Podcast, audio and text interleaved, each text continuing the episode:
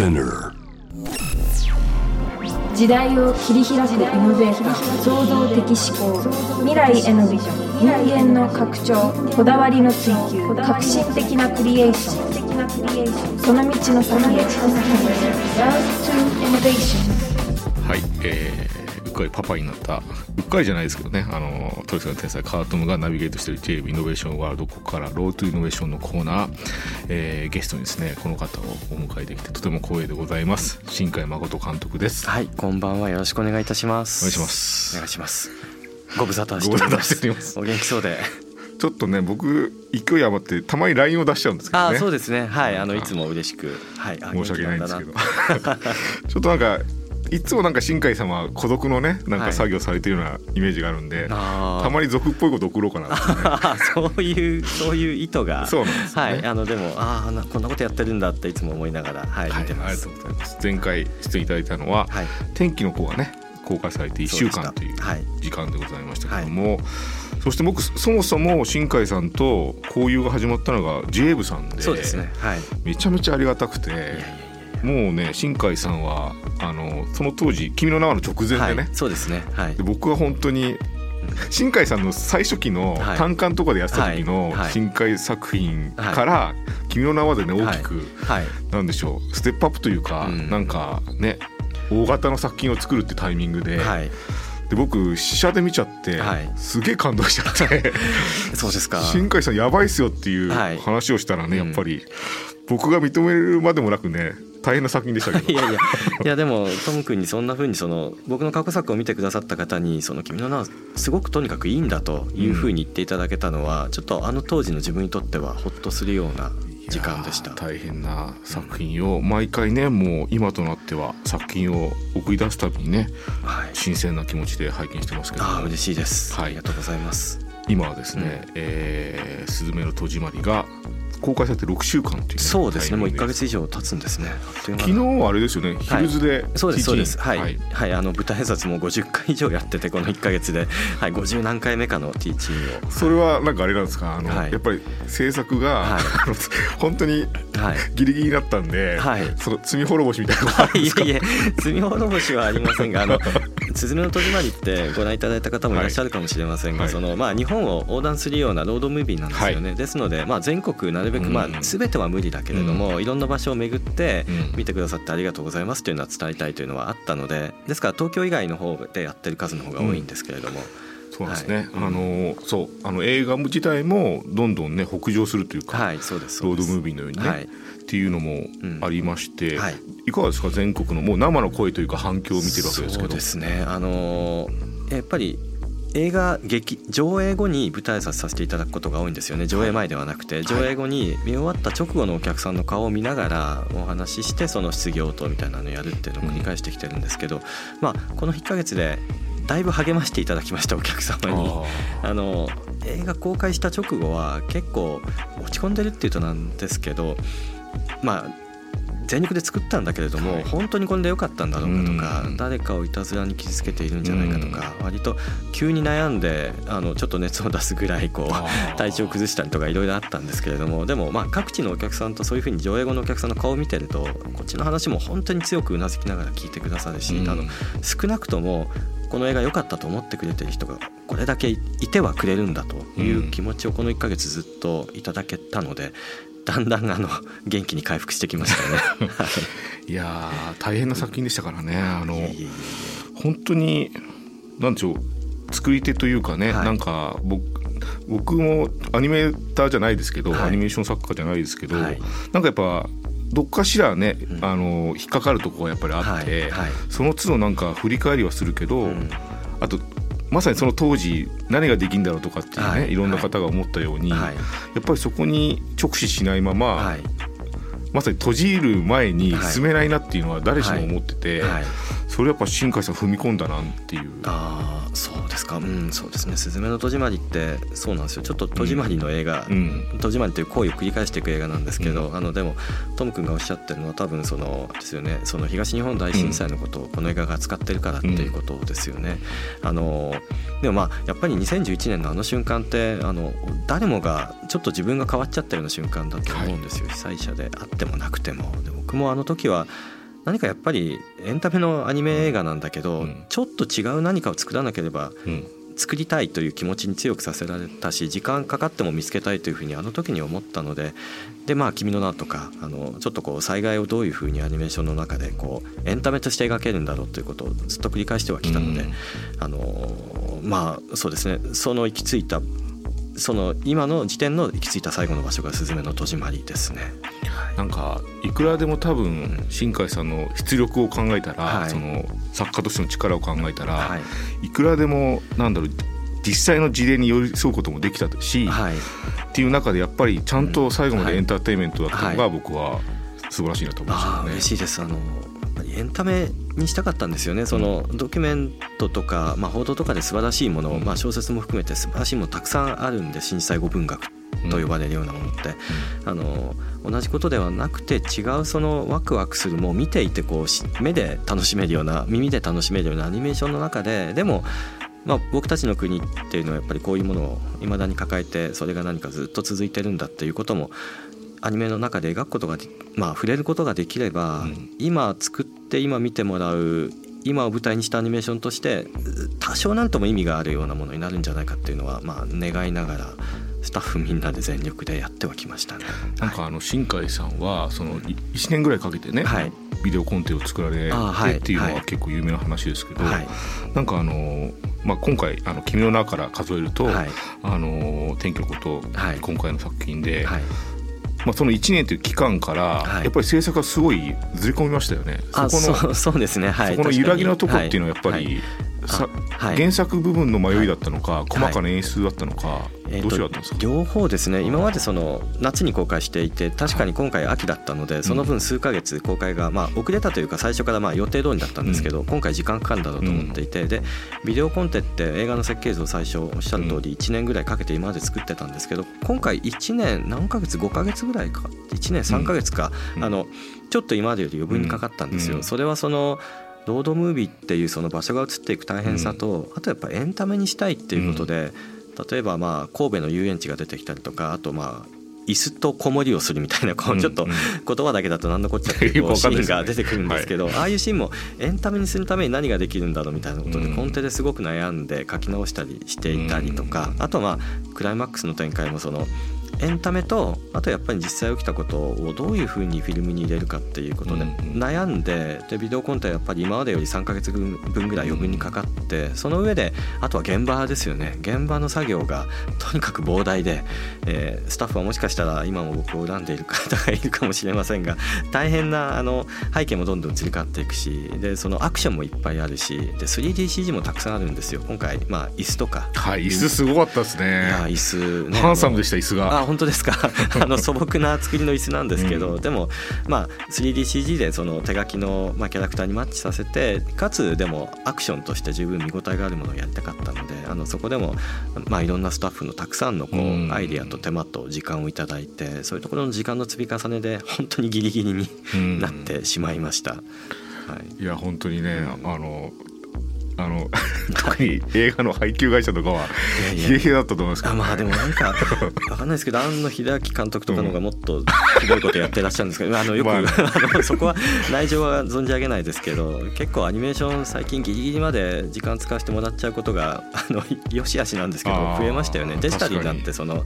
ギリギリで一応こうなんとなく今まではねフィルムを焼いてこう全国にこうドラム化みたいなのを配らなければいけなかったですけど今データなんで。あそうですよね結構ギリまで時間が使えるようになってきてるっていうのは。なるほど。あじゃあそこの先読みはありながらの。ありながらもとはいえ本当は映画作ったらお客さんに届ける前にちゃんと試写を繰り返してこう良さをこう伝えてもらうまメディアの方にも見てもらってっていう余裕を持ってやるのがまあ理想ではあるっていうのはうん。ずっと思ってはいるんですけど今回はですからスタッフ披露試写の翌日にメディアマスコミ向け試写でそのすぐ翌週ぐらいに一般披露試写だったんで本当にちょっとギリギリになっちゃいましたね。いやーでもそれだけかけただけあってね本当に最後まで。楽しいんですよね。面白いっていうのが最後まで。最後まで見たいと思うっていうか、はあんまりシリアスっていうか、はい。あんまりにも突きつけられるような内容だとやっぱエンターテインメントってはい。しんどいじゃないですか。いや本当にもうとにかく楽しんでほしかったあと笑ってほしかったですし、うん あのここで笑わせるためにはどうしようみたいなことをひたすら考えたりして、えーうまくいってる部分と、ね、あのそうでもない部分あるかもしれませんけどでもあのトム君言ってくださるみたいに面白いものにはしたかったですね。なんかですね、なんかそう、この特に君の名はでギアが変わったようにはい。僕見えてて、はい。音楽とのそれ関係で、はい。野田洋次郎さんとの,、はい。あの共作の部分は大きいと思うんですけど、はい。僕なんか映画音楽映画音楽っぽくなったなっていうのをちょっと思いましたね、今あ回。そうかもしれないですね、その「君の名の時に意図的にもう劇中歌をガンガン使うような構成にして、うん。でその新鮮さで皆さんにちょっと驚いていただけたりもしたかなと思うんですけど、その後天気の子」でもう一回それをこう「グランドエスケープ」っていう曲に収束させるようにその演出をやって、でうん。その後いくつかのアニメーション映画とかでそまあ似たような演出が増えてきたっていうのもあるし、まあ、僕らだけがオリジナルじゃないとは思うんですけど、あの源流は他にもいろいろあるんでしょうけど、うん。でも、まあ、若干こうそんなに新鮮じゃなくなってきたとうんいうその MV 的な演出っていうのも一つ理由としてありますしあとまあもう一つはなんか劇場体験みたいなものをしてほしいと思ったんですよ、うん。そのコロナ禍に作っていた映画でもあったので別の場所に出かけてこの映画を見てほしいという気持ちが制作中にすごくあってで家と劇場の一番の違いってやっぱりそのスピーカーですよね。ね。画面のでかさもそうですけどでも画面のでかさのあの解像度って実はタブレットとかの方が今高かったりするから綺麗な絵は手元で見れると。なので音は劇場でしか聞こえない音を響かせたいと。そのためにまあだから MV 的なその音楽演出というよりはもう映画音楽としてのですからもう本当にサブウーハーを聴かせた効果音がガンガン鳴ってんだけどでもオーケストラもガンガン鳴ってて両方クリアに聞こえてセリフも後ろからも前からも聞こえる。そこでそあのもう本当にこういわゆるそこでしかできない音の体験みたいなものをしてほしいというのは最初から思っていてなので今回洋次郎さんの他にもあのシアトルでそのハリウッドの映画の音楽とかもこういやはい。そう陣内さんに参加していただいてでその陣内さんの持ってらっしゃるノウハウであの、まあ、そういうのをこう洋次郎さんとも共有して、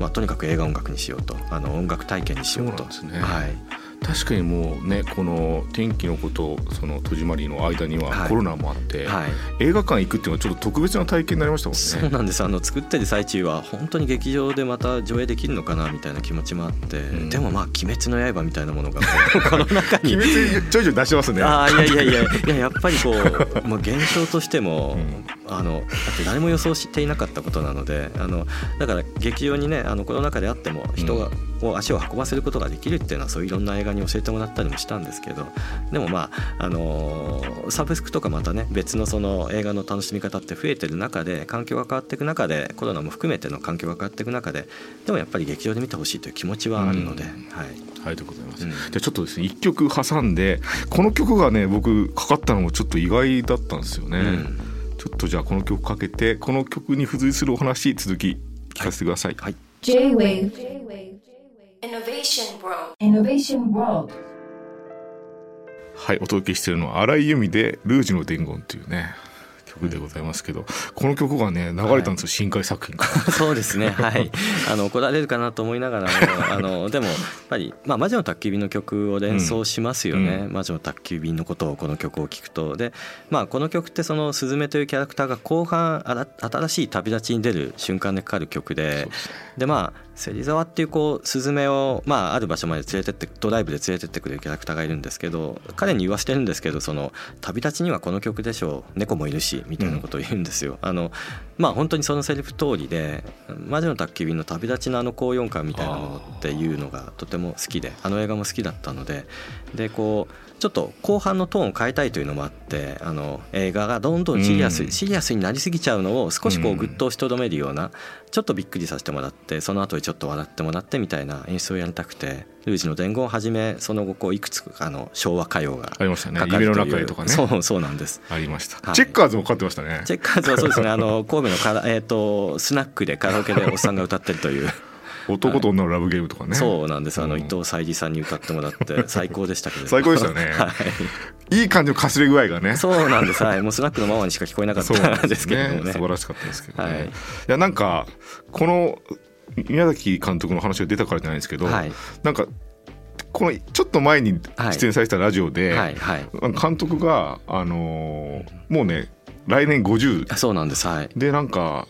なんでしょうあのピークというものを定めるならば、はい。はいなんか今がピークなんじゃないかとか、はい。はい。だから「すずめの戸締まり」もはい。一つの深海作品っていう目で見ると、はい。ある意味のピークなんじゃないか、はい。でコピーでもねもはい。う最高傑作って言ってますよね。あのまあ僕は言ってるんじゃないですけど 一応映画の宣伝目として。ただ集大成ってうん。もう書いてあるんですけど集大成って意味ではまあそんなにこう確かにそういう気分気分はあるなとは思いますね。あはい。でもなんかですねはい。このね「ルージュの伝」がまさにはい。宮崎駿監督と、はい。あの新海さんの年齢をちょっとね重ね合わせてみたんですよ。はい、魔女の宅急便をうん、宮崎監督が撮った年齢ってご存知ですか、いやいや存じ上げないですね48歳なんですよね。あそうなんだ48じゃあ意外に今の僕ぐらいのそうなんです年齢にそうなんですよ。そうかそうなんですねじゃあでその次が次は「紅の豚」。かはい。紅の豚じゃあ50代で作ってらっしゃるそうなんですよ。で「もののけ」で56で「千と千尋」60なんで。千と千尋60そうですか？なんですよそうなんですよ。そうなんだいやだから新海さんまだまだあれですよ。いやいやまあ宮崎これからですよ新海さん。と並べられたあのあまりにもそのいろんなステージが違いすぎるんですけどただ確かにその。まあ、今のお話を聞くとそのうん宮崎駿監督って今も、ね、来年また新作出ますけど、でうんもある種のその作家的うなんその、まあ、ピークっていうイメージでいうと「千と千尋の神隠し」じゃないですかそれがうんうん60なんですね、うん。とんでもないですねとんでもないんですよ。ここから10年。だから僕久々に新海さんお会いしたら、はい。明らかに痩せてるから、はい。ちょっと一旦休んでもらって、はい。えでもこれからやっぱまだまだあると思うんですよ新海誠作品は。いやあのそうですね。ちょっと制作で「すずめ」の制作でだいぶやつれたんですけれどもあのだから、まあ、宮崎駿監督の話をするのはおこがましいんですけど、うん。ただ宮崎駿監督がある時期から映画を作るたびに引退するって言い出したじゃないですか。ね。その気持ちが本当にちょっとだけわかる？そのこんなに大変な思いをまたやるのは無理だみたいな気持ちがちょっとだけ今回分かりましたね。そうなんですね。はい、ただ今のお話聞くと千尋が60 そうなんですよ。はいそうなんですよね。だからまだまだ伸びしろがあります、新海さん。まあ でもちょっとねしんどいなんて言ってる場合じゃないなっていうのは確かにそうですね。はあいのですね、新海さんに僕聞きたいことがはい。はい、結構たくさんあってでもはい。ちょっと選びますけど、はい。あのなんかあの、うん僕新海さんとお会いする前からやっぱ新海誠って作家はい。がなんか一つ作品を作って、はい。で、まあ、観客の反応を見て、はい。はい。あこれはこうだったなっていうのをちゃんとご自身で持ってて、はい。ちゃんとそのフィードバックをはい。何かしらの作品にうんする人だと思ってて、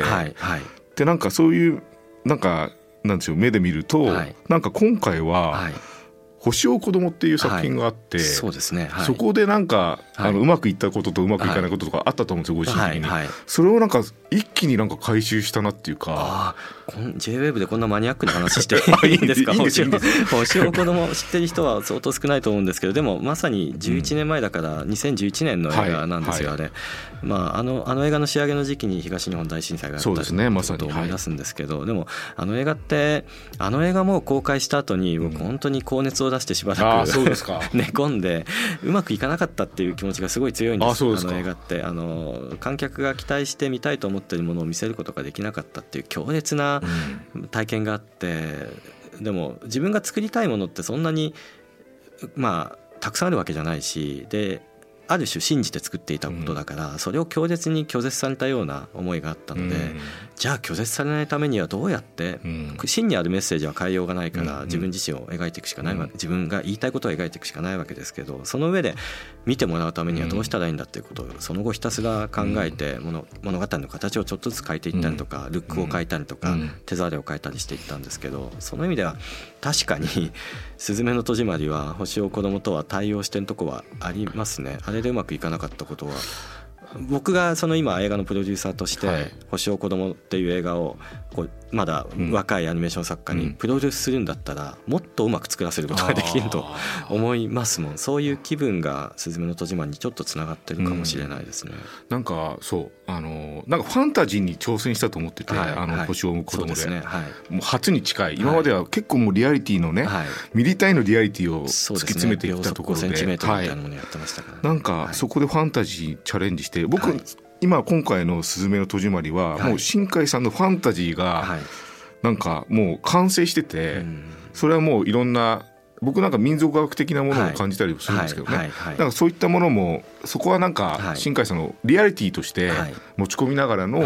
深海ワールドを展開されてるなっていうね、印象はありますけど。その後星を子供以降その観客が映画って大きい嘘つかなきゃいけないわけですけど、うん、そのまあ何かファンタジー要素を入れる場合あのそれがいかにもありありそうだと思わせなければいけないわけですけどそのうちの一つに今おっしゃった民族学的な気分みたいなもの、うん、そのだからそれこそ神社とか、うん、まあ、鳥居であったりとか、うん、まあ、お盆であったりとか、まあ、風習とか風土みたいなものですよね、そういうものがこう、まあ、嘘をつくにしてもそういうところに絡めるとあのまあ、多くの観客僕も含めた多くの観客は、まあ、そういうことって分かる。あの現実ではないけどそういう気分って分かる。こういう出来事ってもしかしたらあるかもしれないよね。ご先祖様と話すとかみたいな、うん、そういうところにこうアクセスできるかなっていうふうにある時期から思っていったんですよ。それは、まあ、星を子供のある種のその失敗から、えーまあ、自分がこう探していって一つ掴んだものがそういう民族学的な要素かもしれないですね。うんうん、ありがとうございます、なんか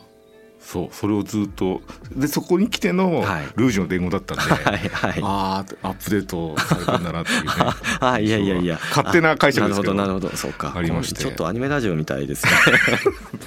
いや僕、はいコアな結構ファンなんですよ。いやいやトムトム君がもうガチなのはもう僕は存じてあげているんですけど、はい、リスナーの方が大丈夫なのか。でもなんかあれですもんね、はい、物語っていう大枠で考えると、はい、やっぱり民族的なことって無視できないですもんね、そうですね。あとその物語ってやっぱり構造みたいなものがあって、うん、それはこう神話の時代からあんまり変わってないんですよね、うん、そのいわゆるまあ、気象点消すって言っちゃうとちょっとこうあのシンプルにしすぎですけどやっぱり型があるんですよね物語っていくつかの、日本昔話でも動物が恩返しする型であったりとか、あるいはその、えー、と起源を語るその例えばなんで富士山はこういう形をしてるんだとか、なんで日本ってこういう形に出来上がったんだってこう起源を語る方とかそういうそのやっぱり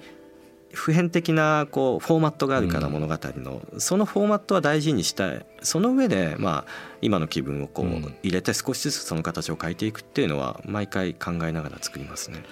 だなんかそうなんか物語の日本で考えて国民単位で考えてもいろんなことがあったけど、はいはい、それをなんかね寄り添う物語のあり方みたいなのをやっぱり感じますよね。うんはい、あ本当ですか。やっぱ物語の形にしないと忘れちゃうことってある気がして。そうですね、うん、なんかそれは結構人間のもうずっと繰り返してきた人間の持ってる機能ですよね、うん、なんか何か大きな悲劇があった時でも物語の形にしてこう語り伝えてきてまあ交渉していって口で伝えていって、僕たちはだからそれを知ってるっていうことはまあありますよね。なんかそれってやっぱ人間の基本的な OS に書き込まれている機能のような気は僕はしますね。だからなんかこのね「すずめの戸締まり」も、もう海外の展開とかも考えてらっしゃると思うんですけど、はい。はい、僕はなんかむしろ海外でどういうふうに認められるかすごい楽しみですけどね。あそうなんですよね。来年から海外に持っていくんですけど、うん、この映画を。がまあ一つまあ悩んでいるのはその日本人であれば例えば311という数字の並びが出たら、ほとんどの人が分かるわけじゃないですか、はい、それが海外だと多分ピンとこない人がとても多いのでだから例えば日本が経験したその出来事をまるまる一緒に海外に映画と一緒に持っていく必要があるような気もしているし、うん、どういうふうに伝えていけばいいんだろうっていうことを日本とは違う考え方でもう一回検討しなきゃっていうことを、うん、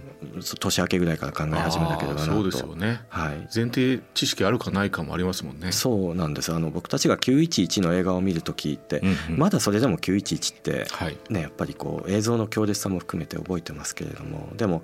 うん、あれよりもう少しこう曖昧なものとして多分海外の方はイメージしてると思うんですよねその東アジアのねあの何かそういえばあったかもしれないぐらいのことかもしれないですよね。ありがとうございます、うん。なんかとてもシリアスなお話をですね。だってまあだってそうなりますよ、はい、まあまあそう大変な作品でしたからね、はい。ちょっとあの、はい。えーブレイクをして、えーちょっと柔らかい話を普通の話を僕久々にお会いするからいや本当にぜひぜひ。普通の話したいなと思います。したいですね。はい。えー一旦コーナー締めます。ロードイノベーションのコーナーでした。この後も新海監督お付き合いいただきます。Innovation World. Innovation World